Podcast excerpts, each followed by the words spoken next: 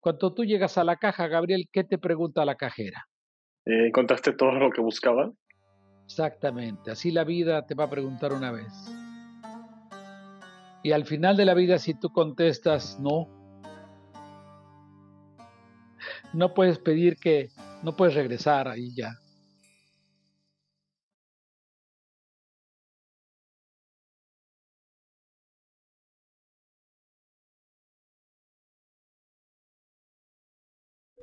La desilusión nos lleva a ver las cosas como son. Siento desilusionarte. Este podcast te va a desilusionar. Hola, bienvenidos de nuevo, bienvenidos otra vez a Siento desilusionarte, hoy en un episodio muy especial eh, que se iba planeando durante años y que apenas nos enteramos, pero, pero esto lleva cocinándose años. Este, hoy estamos con un invitado especial, Martina Chirica de SPES, Clínica del Alma. Bienvenido, Martín. Gracias. Bienvenido, gracias por estar aquí.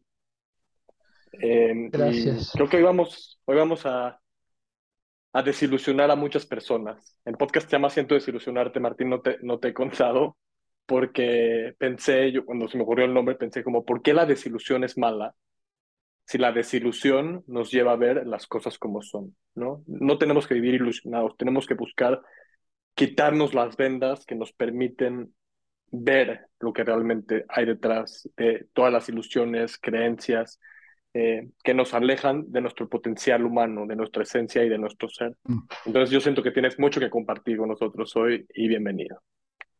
Eh, cuando escuché y cuando vi el ciento de solucionarte, me provocó contarte una historia, eh, una historia de taxi, una, una historia de taxi en la India, en la vieja Delhi.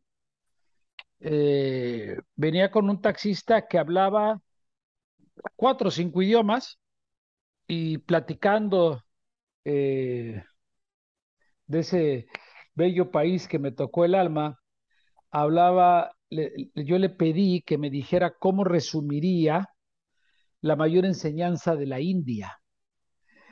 Y tiene que ver con el nombre de tu, de tu podcast, de tu, de tu canal, de tu, de tu provocación de, de, hablar, porque el hablar provoca.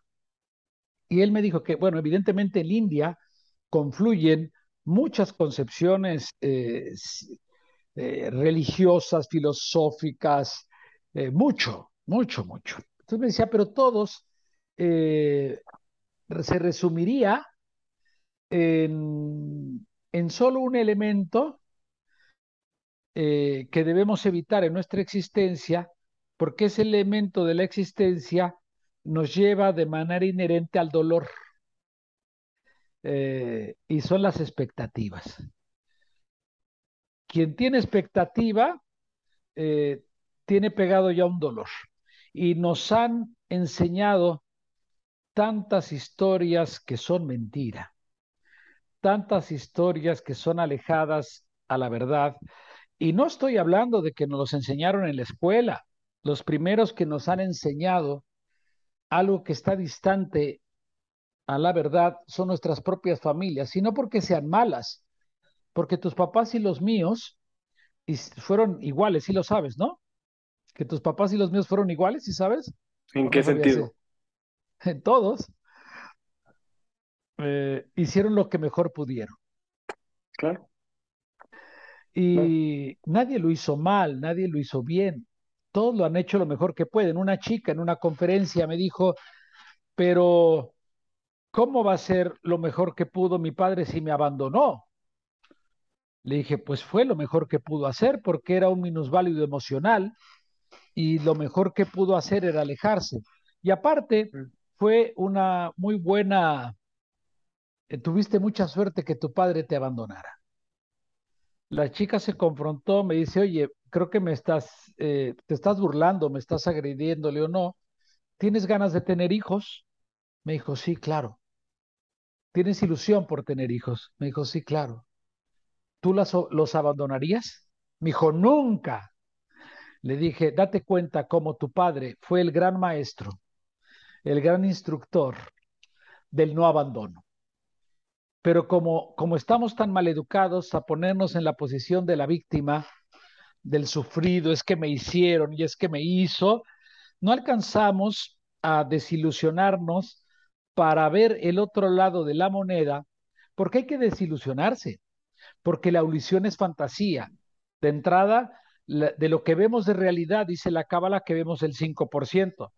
Y si tú piensas que lo que ves es verdad, te cuento que desde ahí ya no es verdad.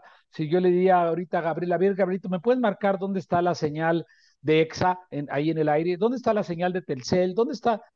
Pues no puedes hacerlo, pero están ahí, están al lado tuyo, están brincando. El que no los veamos no significa que no están. Entonces, vemos muy poco, sentimos muy poco, y lo que sentimos y vemos lo tomamos como verdad. Eso de las emociones.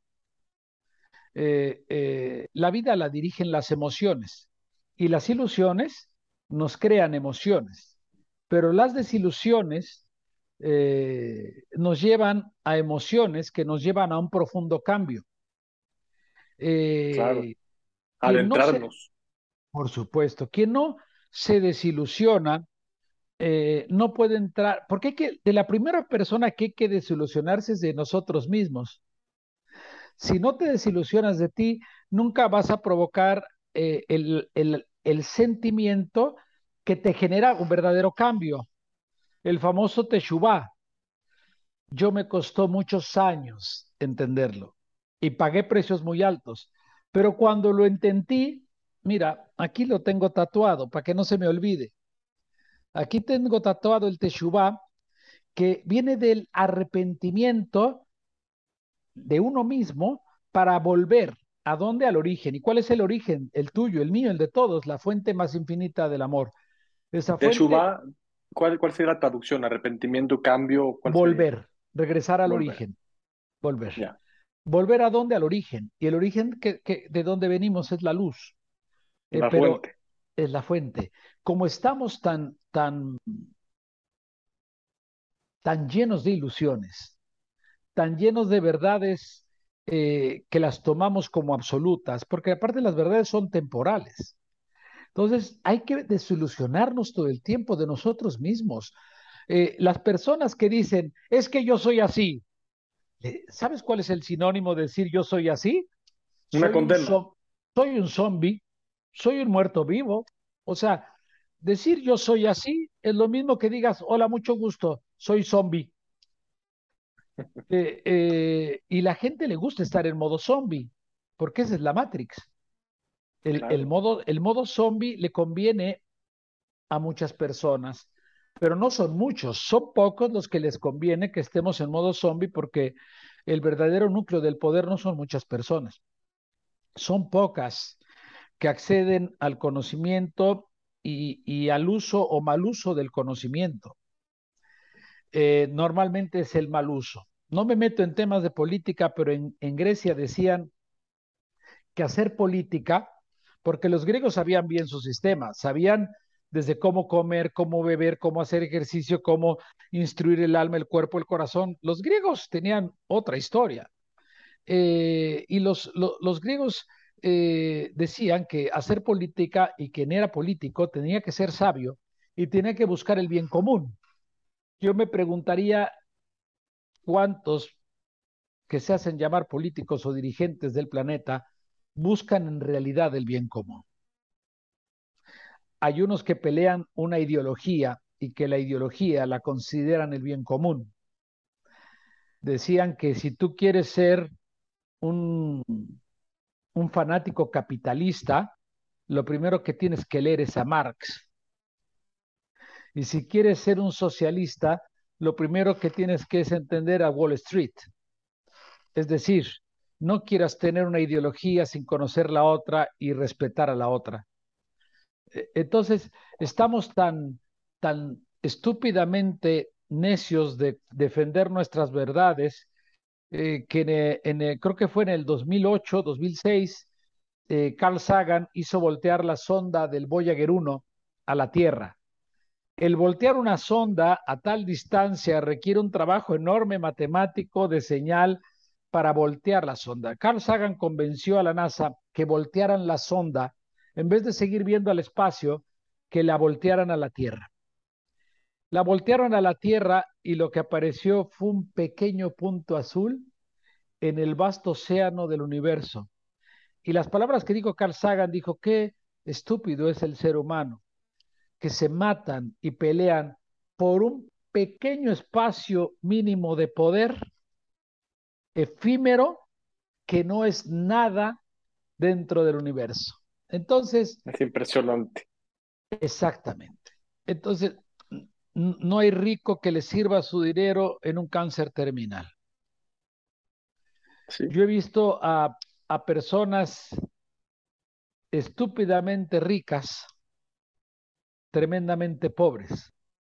Y he tenido el privilegio de convivir con gente tremendamente pobre que es estúpidamente rica. He visto ancianos de 15 o 17 años y he visto jóvenes de 90. Todo tiene que ver con la capacidad de la percepción, con la capacidad de desilusionarnos de lo que nos han definido como felicidad. Eh, estamos tan llenos de American Express, tan llenos de las llaves del mundo, tan llenos de, de, Ferraris, de marcas, de Dolce Gabbana, de Louis Vuitton, que nos han metido la ideología que, que tener es ser. Eso no significa ni que soy comunista ni que estoy peleado con la abundancia, al contrario, soy un fanático de la abundancia. Pero el sentido de la felicidad no está en el tener, no está en el ser. La única definición de la felicidad es una sola palabra, Gabriel, una sola palabra. Eh, quien no experimenta esa palabra no puede hablar de felicidad. Es una palabra de tres letras que, quien dice que, que experimenta eso puede hablar que está experimentando sentirse feliz. Y la palabra es paz. Tengas 200 millones de dólares en el banco o no tengas ni para comer el día de mañana. Si tú logras experimentar paz con tu situación, sea la que sea, puedas hablar de poder acceder o experimentar a momentos de felicidad.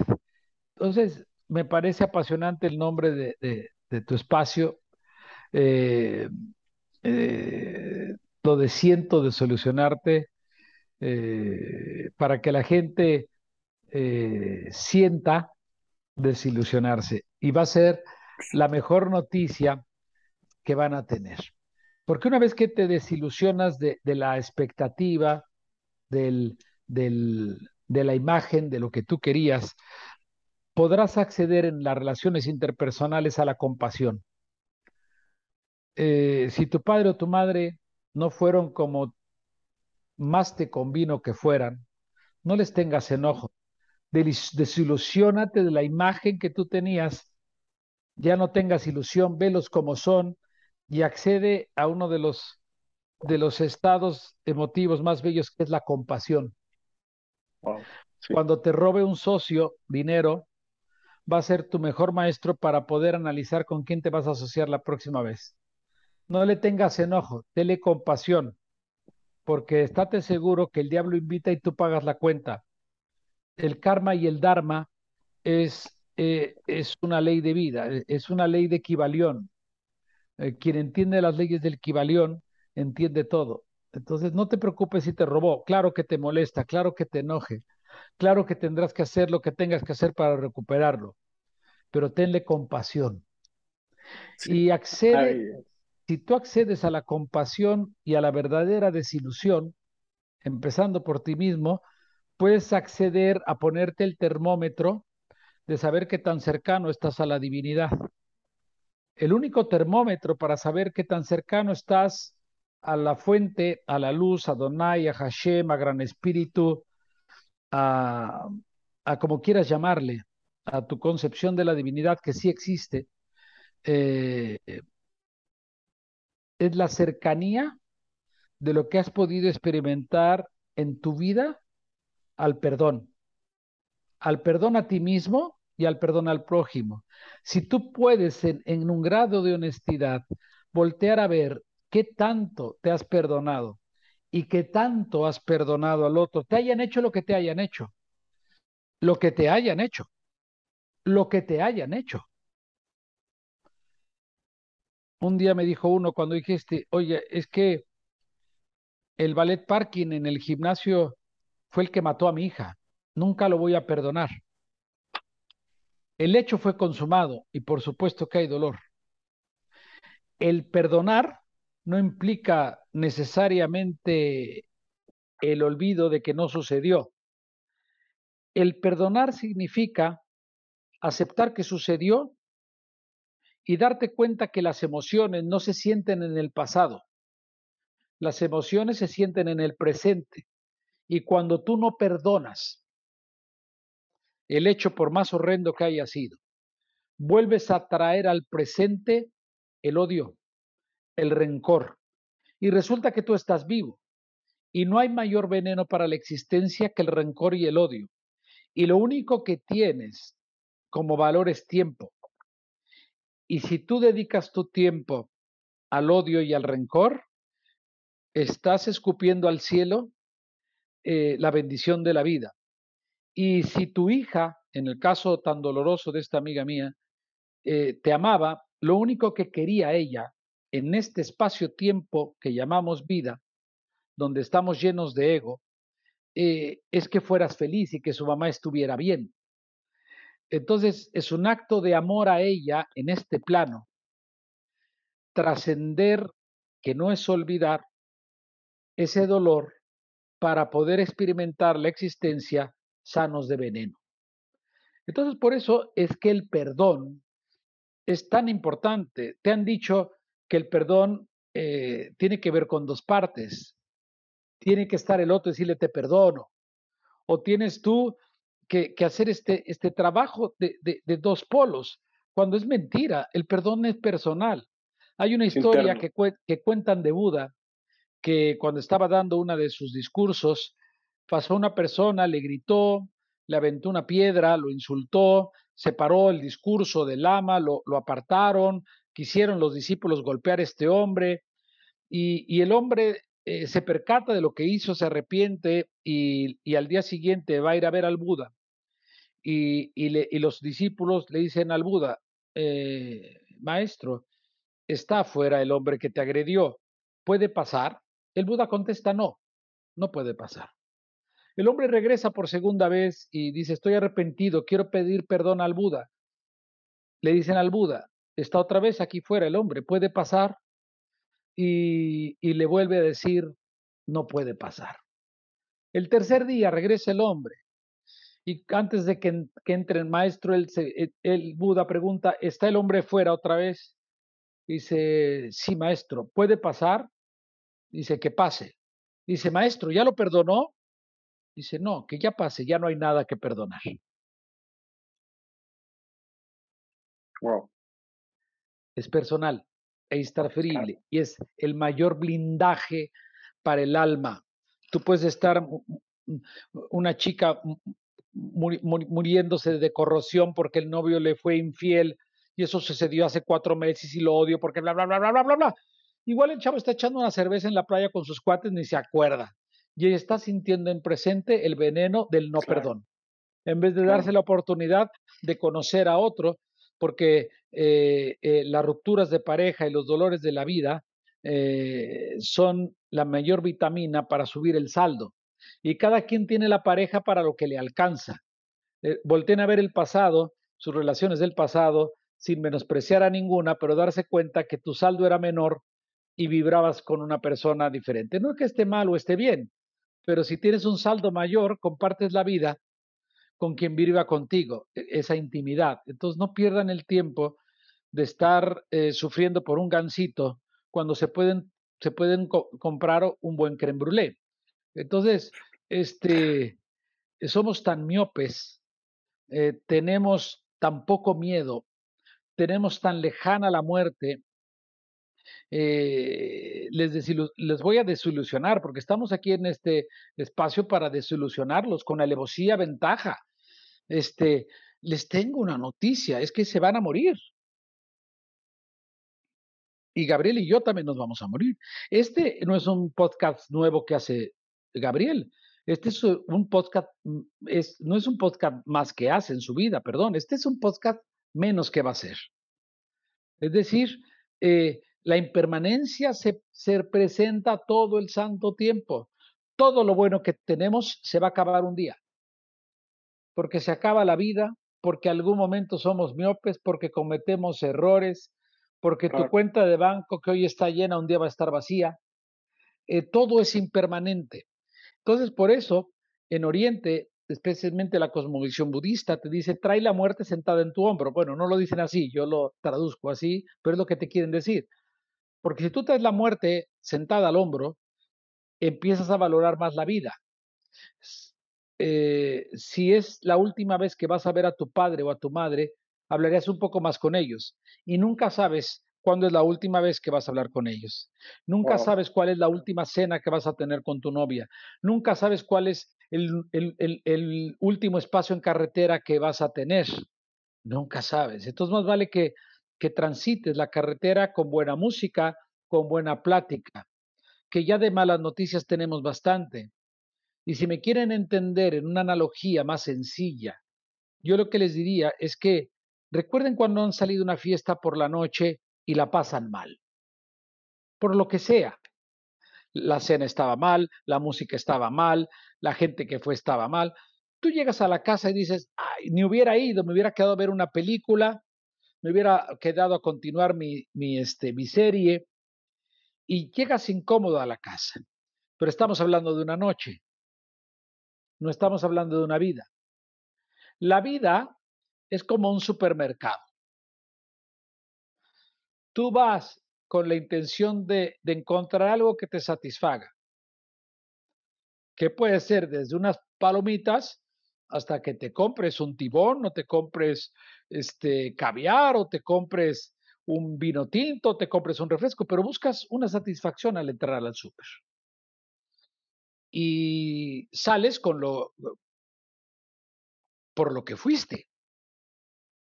La vida es así pero el destino te va a preguntar igual que la cajera. Cuando tú llegas a la caja, Gabriel, ¿qué te pregunta la cajera?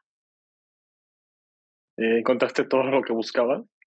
Exactamente, así la vida te va a preguntar una vez. Y al final de la vida, si tú contestas no, no puedes pedir que, no puedes regresar ahí ya. No puedes decir que te llamen al de abarrotes. Eh, ya no hay regreso. El destino pregunta igual que la cajera del súper. ¿Encontraste lo que buscaste, lo que buscabas? Qué hermoso. En la impermanencia, en la impermanencia es así. Claro. Eh, las promesas. Perdón. no, eh, seamos fieles a la palabra, seamos fieles a las promesas, seamos fieles a nosotros mismos, a nuestros sueños, porque todas las personas, tú les preguntas, ¿quieren ser feliz? Y todo el mundo dice, sí, yo sí quiero ser feliz. Y, y desde ahí empieza la estupidez, porque no hay que querer ser felices, hay que elegirlo, Gabriel. Las personas que eligen ser felices, las personas que eligen tener una pareja no claudican, no están pensando, es que ella ya cambió, no seas idiota, claro que cambió, porque tú también estás cambiando, nada es igual. Y si no crecen en el cambio, están echando a perder la conciencia. Es que todo cambia. Entonces, eh, ya olvidémonos del querer. Yo quiero ser feliz, yo quiero tener, yo quiero, elígelo. Devin Godard decía, Devin Godard con la ley de la asunción, decía que los sueños, cuando los sientes en presente, los manifiestas. Cuando tú quieres cosas, nunca los sientes en el presente, lo ves lejano. Yo quiero, eh, eh, yo quiero eso que vaya, ¿no? Pero no lo De hecho, lo que sientes es, de hecho, lo que sientes en ese momento en el querer es, es vacío, es que te falta, ¿no? Es lo que estás eh, manifestando entonces, ¿no? Esa falta de lo que quieres en el presente es no tengo y por lo tanto, recibo esa frecuencia que estoy emanando, de no tengo, ¿no? Exacto. Entonces, hay que, no hay que querer, olvídense de la estupidez de querer, elijan. Y si eliges, pagarás el precio. Y le meterás paciencia, y le meterás templanza, y le meterás irte al fondo para empujarte y volver a salir. No, déjense de creer. Y yo también, la gente se confronta cuando le digo que más en estos tiempos ya no crean en Dios. Es una estupidez creer en Dios. Es lo mismo. En estos tiempos, con estas desgracias, con estas pandemias, ya no son los tiempos de creer en Dios. Estos son los tiempos de certeza de Dios. Es una enorme diferencia. Déjale la creencia a la Edad Media. Estos tiempos, si tú no tienes certeza de Dios absoluta, y esto no tiene que ver con la religión, porque todas son respetables, porque religión viene de religare, tú busca el sistema con lo cual te puedes religar a la luz, todos muy respetables, pero dejen de querer en Dios, tengan certeza de la luz y del amor. Y, a todas las personas, eh, así como tú eh, eh, siente, siento desilusionarte, yo creo que conforme vaya creciendo tu podcast, se va a llamar festejo desilusionarte, ¿no? Eh, eh, porque en el fondo festejamos de solucionar. Y yo le, deseo a, las personas, que es la filosofía de mi libro, y le deseo a todo tu, auditorio, todos los que nos están viendo, les deseo que se mueran. Les deseo a todos que se mueran. ¿Y que se mueran a qué? A todo lo que les, les impide su crecimiento, a todo lo que les hace daño, a todo lo que le da miedo que colapsa, a todas las creencias eh, estúpidas machistas, a todas las creencias de las mujeres que, que necesitan empoderarse. La mujer no necesita empoderarse, la mujer necesita reconocerse. Cuando una mujer se reconoce, es poderosa automáticamente. Entonces, tenemos que morir a tantas propuestas y, propuestas personales que nos hacemos eh, eh, eh, entonces, yo le deseo a tu, auditorio, auditorio que se muera, que se muera para todo eso y deseo que se desilusionen profundamente de todo. De entrada en su concepción romántica del amor, porque el amor es fuerte, el amor es poderoso, el amor es entregarte a, alguien, sea hijo, sea pareja, eh, de una manera mucho más intensa y en desapego que al, resto de los ocho mil y pico millones de seres que habitan el planeta y hay que darle de alguna manera ese granito de amor a todos. Entonces, eh, dejémonos de, romanticismos, de moralismos, de, creencias. Eh, estos son los tiempos de desilusionarnos, de, de, ver que hemos sido cubetas donde nos han aventado aguas de mentiras, una cubeta donde nos ha aventado desecho de creencias obsoletas y que, y que es el momento de, como decía Bruce Lee, be water, my friend. Y, y, es la cubeta que si la cubeta es cuadrada, el agua se amolda a lo cuadrado. Si la cubeta es, recta, es ovalada, el agua. Entonces tenemos que ir adaptándonos a, lo que somos, a ese líquido del agua, pero, pero que es divino y que debe ser armónico. Y la una manera de, de entrar en armonía y en comunión es desilusionarnos de lo que creemos que es verdad. Completamente. Completamente. Dijiste ya tantas cosas que, que no sé ni, ni a cuál entrarle. O sea, eh, dijiste, dijiste todo. Este, la verdad es que increíble, ¿no? Y creo que sí, hay, hay varias ilusiones que tenemos que, que, que dejar que se vayan, ¿no? Desilusionarnos, ¿no? Y hay, un, hay una que, que creo que es, es muy fundamental, que creo que es la ilusión de quiénes somos, quién es el ser humano, qué es el ser humano, el, el potencial infinito que tiene el ser humano, el potencial de sanar que tiene el ser humano, ¿no? Este, que, que se lo hemos entregado eh, únicamente y exclusivamente a las farmacéuticas, por ejemplo, ¿no? Que ahorita, digo, en el pasado, hace muchos, muchos, muchos años, sabía que que el poder está en uno, ¿no? Esa nada. Y luego pues, nos fuimos desviando y ahorita está regresando, ¿no? Y, es parte tal vez de la clínica que tienes, que me, nos me encantaría escuchar un poco de eso ahorita, pero antes me, me, me, gustaría contarte una historia respecto al perdón. Bueno, un par de historias, ¿no? Gracias. Una, este, están dos padres, ya, ya te la sabes, están dos padres y una, y una mujer cruzando el, el río, ¿no? Van a cruzar, están en un bosque, van a cruzar un río y la mujer no se quiere mojar, ¿no? Y los padres no pueden tocar a la mujer. Y uno de ellos decide cargarla y cruzar el río. Entonces van los, los dos cruzando con, y, y uno de los, padres cargando a la, la mujer, cruzan el río y la baja y siguen caminando. Y el padre que no la cargó le dice, es que no puedo creer cómo te atreviste a cargarla. Y le contestó, yo la solté bajando el río, bajando el río, el que la sigue cargando eres tú. ¿No? Y eso es lo que dices, el rencor, que el, el veneno que uno se queda al no perdonar, ¿no? Al seguir cargando con cosas. Así de. Luego me, me recordaste otra de Buda, ¿no? Está caminando Buda también con su discípulo. Y, y un vecino ahí está enojado con Buda, no sé por qué, y le escupe en la cara. Y, y el discípulo dice, Buda, ¿por qué, no, ¿por qué no te defiendes? Y Buda le contesta, ¿de qué me voy a defender? Lo único que sentí fue una gota de agua tocando mi cara. Impresionante eso, ¿no? Y otra frase que me gusta mucho respecto a, a lo que fuiste diciendo más al principio, eh, que nos han, que nos hemos creído cosas de nosotros mismos que no somos y de las cosas que no son. Y dice Jung, ¿no? Eh, el mundo te va a preguntar quién eres. Si no sabes, ellos te van a decir quién eres, ¿no? Eso está impresionante. Y por último, es que fui anotando, fui, fui anotando eh, y por último, dijiste algo así como eh, la persona más rica puede ser la más pobre o algo así dijiste. Y, y, me, y ah, dijiste, una, la persona más rica no puede salvarse una, de un cáncer terminal, dijiste, ¿no? Así es. Algo así. Y, y, pero la persona más pobre, con más fe y con más conexión y con, hablando de este poder de, de autosanación, ¿no? Que podemos al principio te enseñé el fondo, ¿no? Del, del ADN que cambia, ¿no? Sí. Que podemos modificar nuestro cuerpo, que podemos modificar nuestro ADN, que podemos modificar la salud de nuestro cuerpo conectándonos con nosotros mismos, con el, con el dinero o sin el dinero que tengamos, podemos sanarnos. Así es, es muy importante.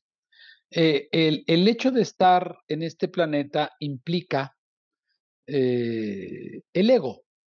Y te voy a contar una anécdota personal, porque eh, cuando estemos en otro plano podemos hablar de no tener ego. Por eso Yeshua dijo, Isa, no hay uno bueno. Hablaba de ese ego, ego que te invade. Y te voy a, me voy a confesar para que se desilusionen de mí eh, lo que a mí me sucedió. En, estos ya muchos años de desaprender, cuando uno se da cuenta de la verdad, como estás diciendo, de, la, de, de poder armonizar lo, el cuerpo, de, y que es real, pero puede arroparte el ego, cuidado. Eh, eh, me he metido muchos años a desaprender esto, muchísimos. Pero cuando el ego se apodera de ti, vuelves a tener una visión radical, que a mí por poco me cuesta la vida. ¿A qué voy? Eh, para los que no sepan cuál es el Chinan Chikun, yo son muchos años de practicarlo, que es ese lograr volver al equilibrio, a la armonía, ¿no? Que real. El doctor Pang eh, abrió todo esto y, era así. Antes de abrir mi clínica, hablaba yo solo de eso, pero no sabía yo definirlo. Eh, soy una persona tremendamente sana, Dios gracias. Eh, entonces, cuando algo sale raro en tu cuerpo, dices, empieza el ego, decir, esto es una tontería, ¿no?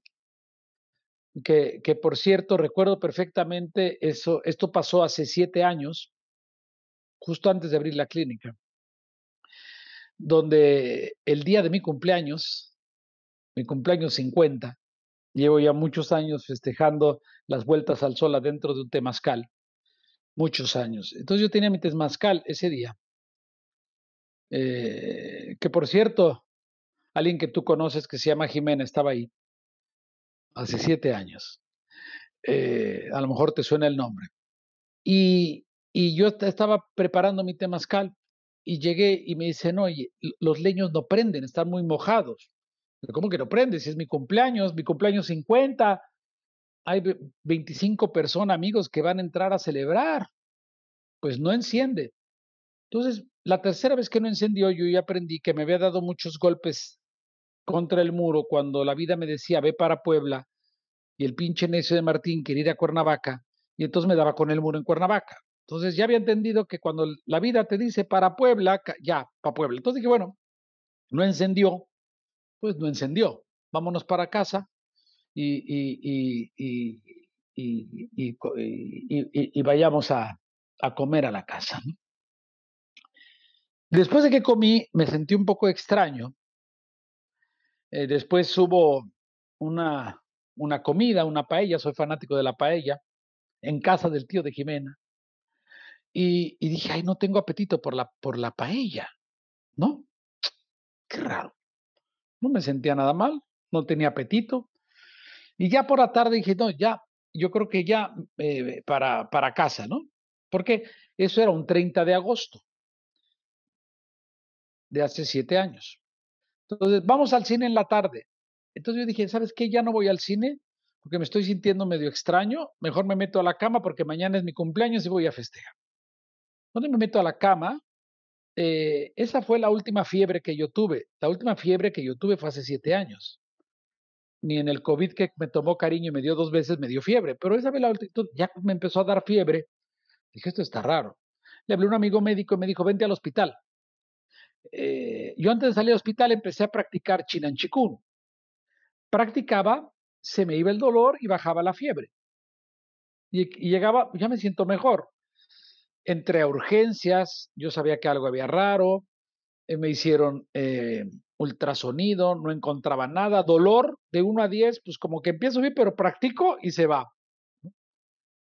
Como no encontraba nada y la fiebre subía y bajaba, producto de trabajar la energía personal, eh, me dijeron, te vamos a dejar esta noche porque está muy raro. Pero te vamos a hacer una tomografía a las, a las, no me acuerdo, 9 o 10 de la mañana.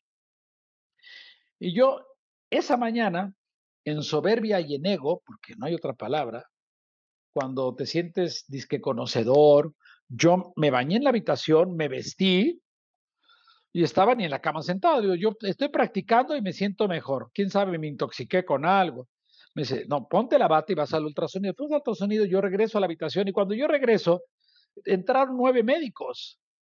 Me dice, Martín, urgencia, traes prácticamente peritonitis estás, eh, yo entré así a quirófano a, las 12 en punto, de, la misma hora que nací, 50 años antes, me estaban operando en el mismo hospital, a las 12 del día, a la misma hora que nací. Me fue muy bien, eh, eh, la práctica me dio entrar y salir muy bien de la cirugía. A partir de ahí le llamé a mi clínica Clínica de Medicina Integrativa. Nadie tiene la verdad absoluta. Si bien el manejo de la energía y, eh, eh, es algo muy valioso para la salud, pero también la ciencia ha avanzado. Y si tú tienes un apendicitis, por más que sepas practicar lo que sepas practicar, hay que operarte.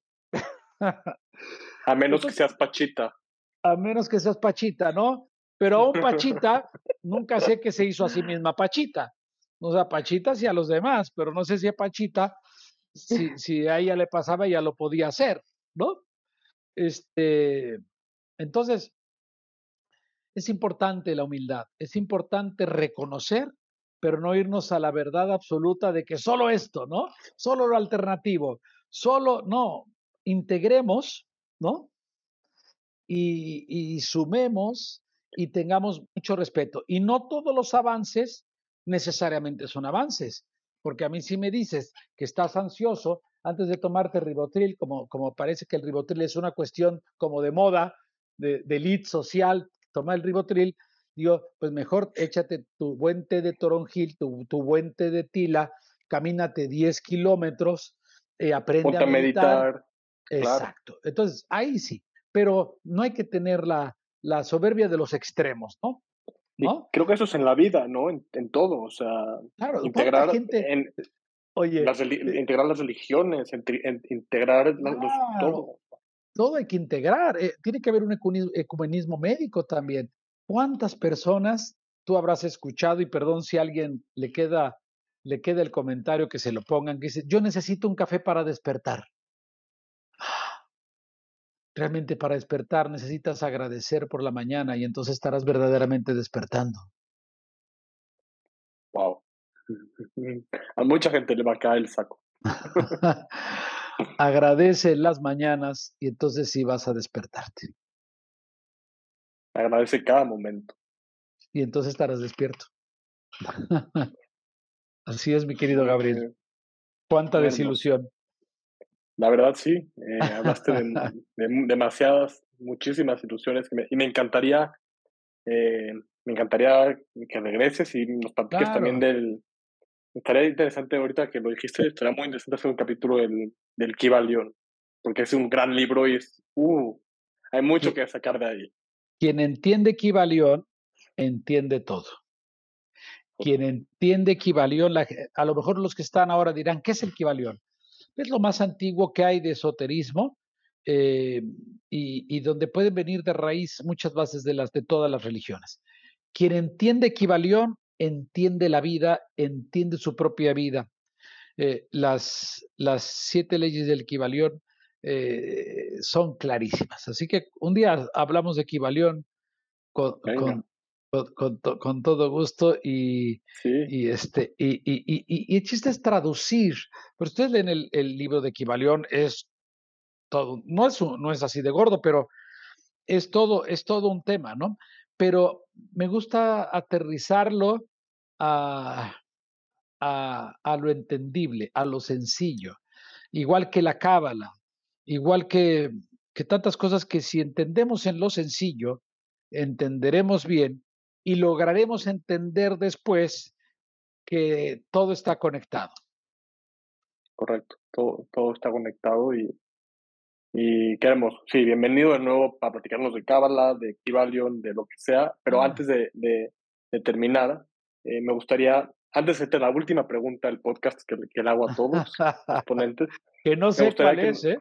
No sé cuál Ahí te va, ya, ya, está, está, bueno. Este, eh, que me gustaría que nos cuentes un poco, pues mencionaste que tienes un libro y mencionaste que tienes una clínica, entonces cuéntanos un poco qué es la clínica, qué es este libro y, cómo eh, este, eh, podemos encontrar. bueno, con gusto. Si quieren, primero les, les cuento donde invertí cinco años de vida y me costó mucho trabajo escribirlo porque no quería escribir nada de mí. Entonces, hablar sin escribir de uno, partiendo de las vivencias personales, no fue nada fácil, pero se logró.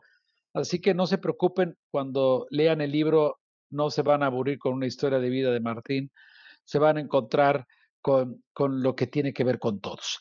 El libro se llama Eutanasia para Vivir y, y el eslogan es Volver a la vida en la vida misma.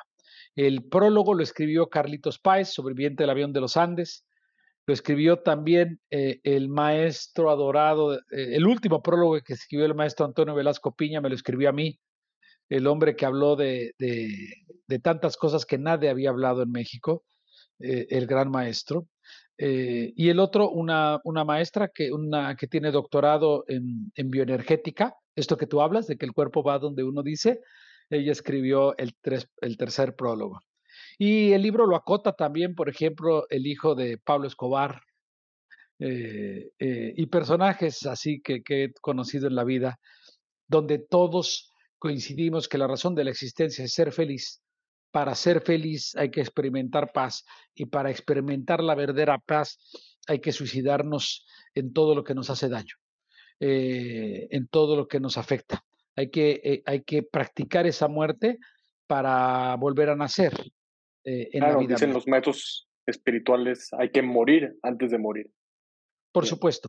Y sabes de las primeras cosas que te pasan que pierdes miedo a la concepción de muerte como tú la tenías pensada. Entonces ya no hay miedo a morir. Hay miedo por no hacer todavía cosas, pero miedo a morir ya no hay.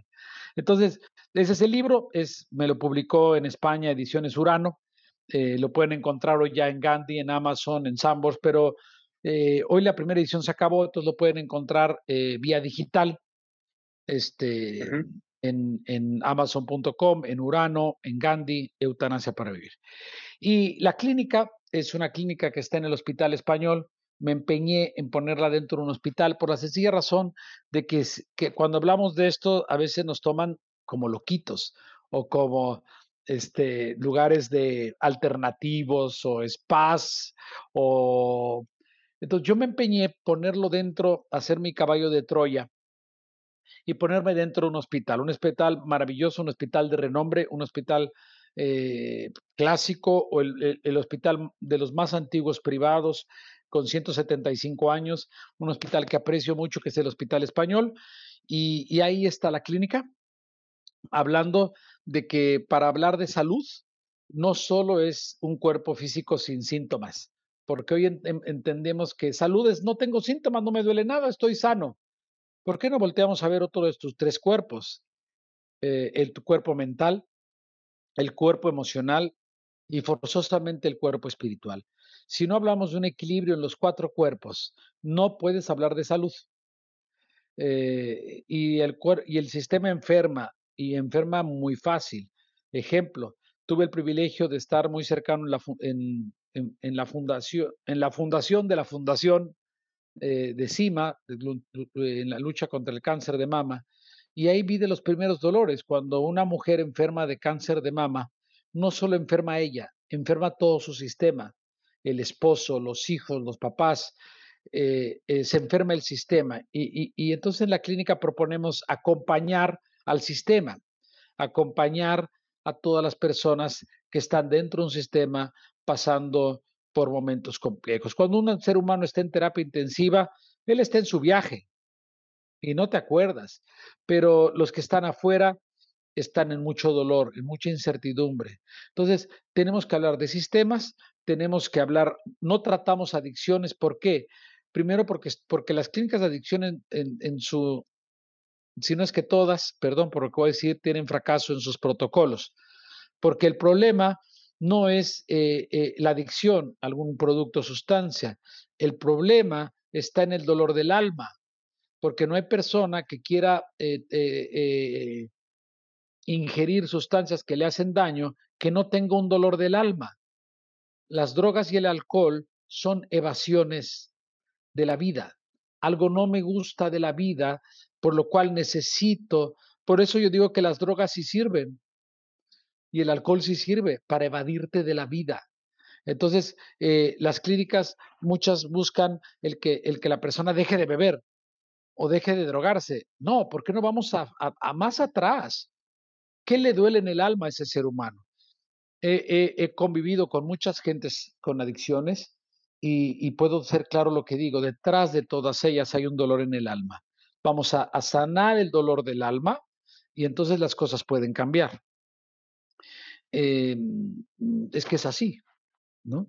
Entonces hay que, ir, hay que ir al fondo y entonces podemos, podemos hablar de, de una sanación. Eh, también te digo que he tenido la desgracia de estar cercano a personas eh, que, que se han suicidado. Y de todas ellas, y de todo el planeta, me atrevo a decir algo muy fuerte y lo sostengo. Las personas que se suicidan no se quieren morir. Las personas que se suicidan quieren dejar de sufrir. Ya no pueden con tanto dolor cuando la vida no tienen, ya no desean nada y ya no pueden con nada. Pero eso no significa que se quieran morir. Ojo. Sí.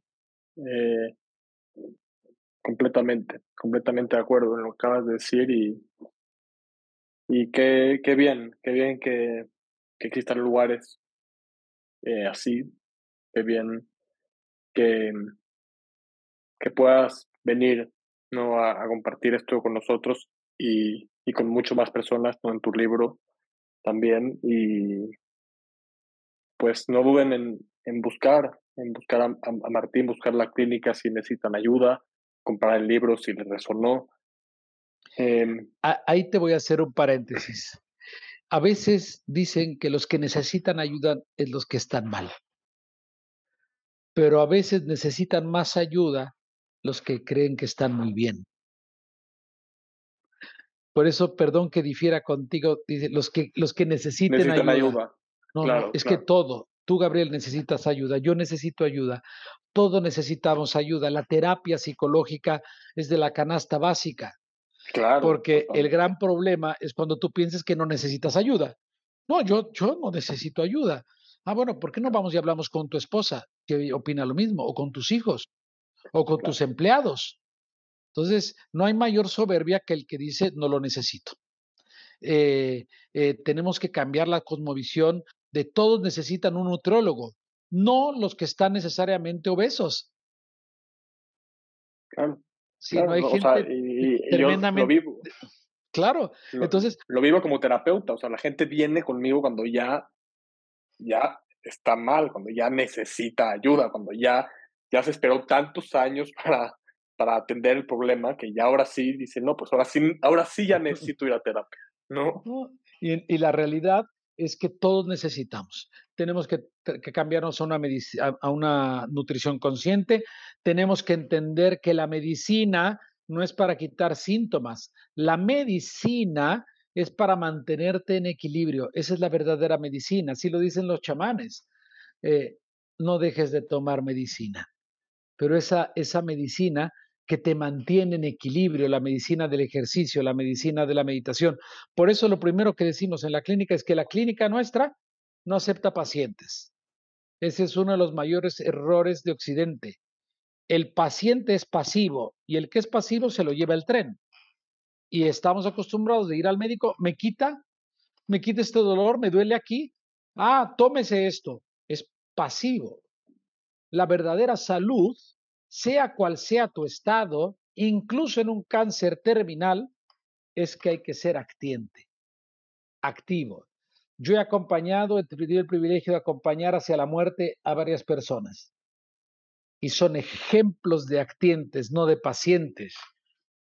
Mujeres jóvenes que les detectan el cáncer y tienen un bebé de un mes y que deciden ser actientes y grabarle videos para que el niño cuando crezca escuche a su madre. Eso es un actiente. El paciente es el que dice, ya, me, ya estoy con cárcel terminal, qué dolor, qué pena. No, yo te puedo decir ejemplos de mujeres que me, me hinco ante ellas porque han tenido esa actitud en el peor de los momentos de ser actientes con su circunstancia. Y entonces es admirable. Eh, si una mujer con cáncer es actiente y le graba a su hijo para que el hijo de grande vea lo que quería su mamá y cómo estaba. Entonces estamos hablando de, de, una persona que si bien su cuerpo físico perdió el equilibrio, su cuerpo mental y emocional estaba tan sano para dejarle grabado a sus hijos un mensaje. Así que no nos confundamos, seamos actientes, no seamos pacientes y gracias, mi querido Gabriel, gracias por tanta desilusión, eh, que todo es medicina. Muchas gracias a ti, este, totalmente. Gracias, gracias, gracias por estar aquí y no te escapas de la última pregunta. Ah, dale, dale, no pierdas el tiempo. ¿Cuál es, cuál es para ti la ilusión principal del ser humano? ¿Cuál es la mayor ilusión del ser humano? Bueno, eh, es la estúpida ilusión del para siempre la estúpida ilusión de que el mundo eh, está bien, la estúpida ilusión de que, de que las cosas no se van a acabar. Salgámonos de esas ilusiones, ¿no? Y, y cambiemos las ilusiones por certezas. Cambiemos las, las, y que la ilusión del ser humano no nos contagie en una ilusión de Matrix. Tengamos nuestros propios objetivos fuera de las ilusiones. Ilusión es expectativa, expectativa es dolor. Así que no tengan ilusiones, tengan certezas, tengan decisiones y tengamos elecciones de vida. Me encanta, me encanta y me recordaste a una frase que me gusta mucho que es eh, las personas inteligentes siguen a los sabios, pero los sabios se siguen a sí mismos. Me encanta, me encanta. Los sabios son aquellos que se atreven a romper con todas estas creencias, con todas estas ilusiones, ¿no? con todas estas expectativas y se siguen a sí mismos y de ahí sacan el tesoro que brindan al mundo. Ahí está el gran maestro, está adentro. Se, eh, Coto Carl Jung. Carl Jung decía, todo aquello que Gabriel no pueda ver en su parte oscura, lo va a llamar destino y nunca lo va a sanar. Y cuando no vemos la parte oscura, vemos solo la ilusión. Y la parte oscura no es la mala. La parte oscura, simple y llanamente, es la que tienes grabada en la espalda y no está iluminada. Iluminemos esa parte oscura que desconocemos de nosotros mismos, nos saldremos de la ilusión y caeremos a la realidad para de ahí sanar y no llamar destino y que no lleguemos a la caja registradora y digamos no a la pregunta de encontró lo que buscaba. Perfecto, le dimos toda la vuelta.